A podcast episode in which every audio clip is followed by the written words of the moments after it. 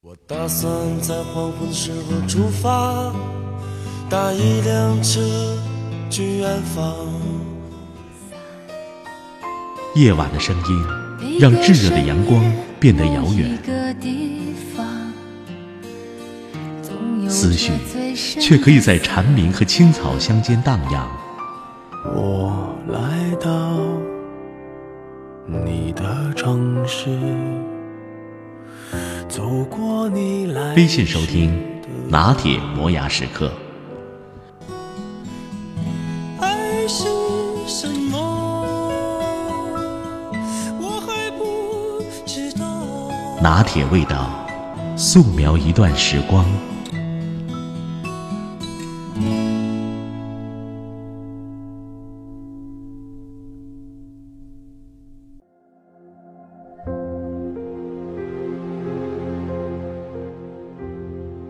一九八八年的一个下午，十二岁的 Martin 突然感觉喉咙一阵刺痛，他向老师请假去做检查，以飞一样的速度回到家中，从此就再也没有回过学校。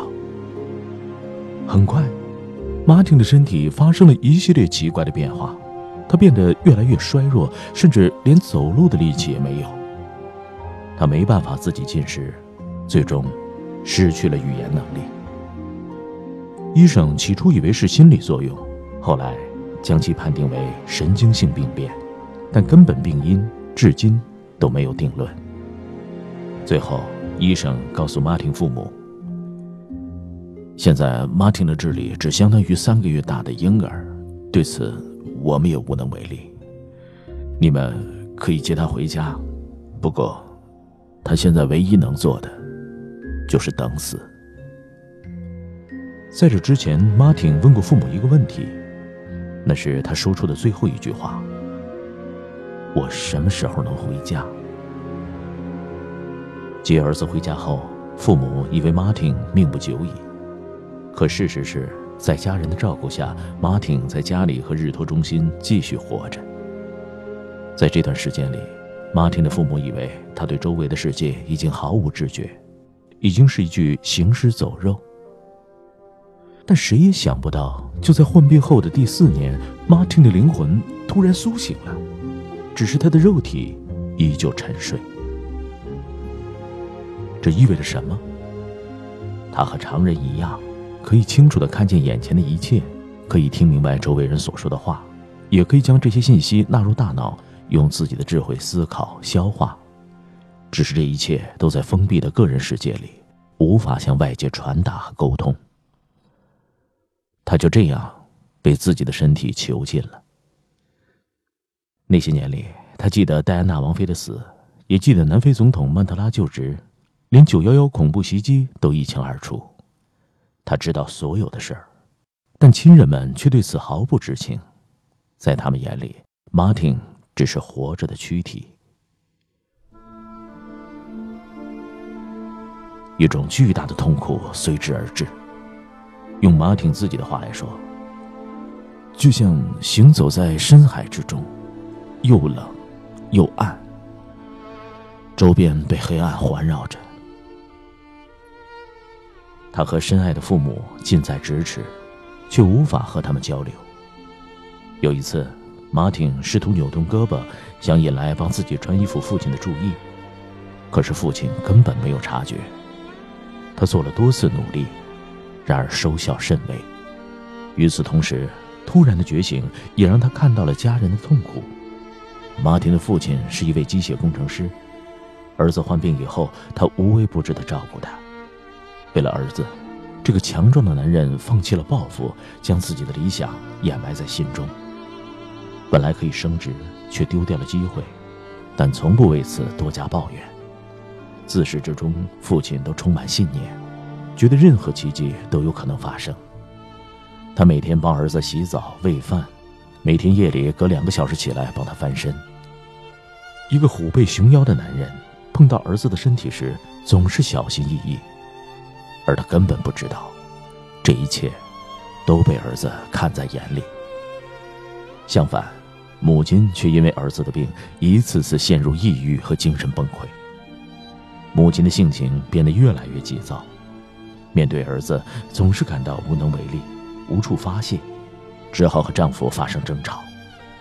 一开始，马汀以为母亲恨自己，后来才发现，母亲身处恐惧之中，她害怕马丁的弟弟妹妹也遭此厄运，并因为无法治疗马丁产生了负罪感。随着亲戚朋友的疏远，母亲变得越来越痛苦。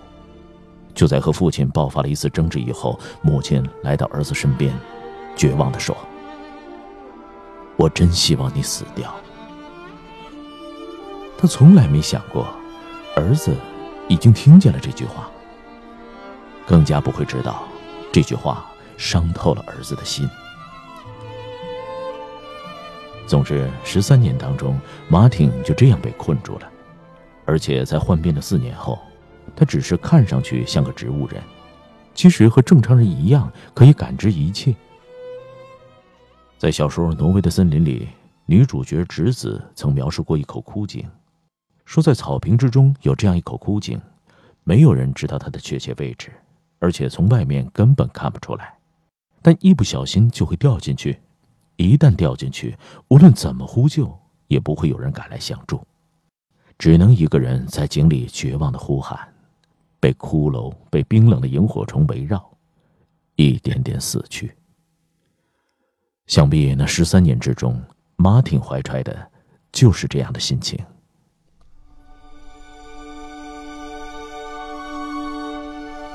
在多次尝试引起父母的注意失败以后，马汀只好借助想象力帮助自己暂时逃离绝望。他开始观察时间的推移，观察太阳光线的变化。看窗台上的植物如何发芽，屋子里的昆虫如何爬行，在脑海中构筑自己的快乐。他可以在脑海中想象各种事情，回忆过去，期盼未来。但每当孤身一人时，巨大的恐惧还是会将其淹没。我会不会就这样度过一生，就这样被世界遗忘在某个角落？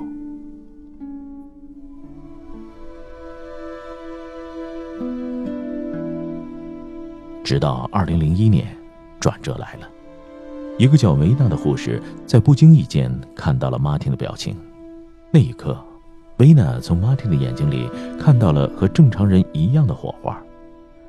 正是那一瞬间的对视，让维娜意识到马汀也许和大家一样，可以完整的感知这个世界。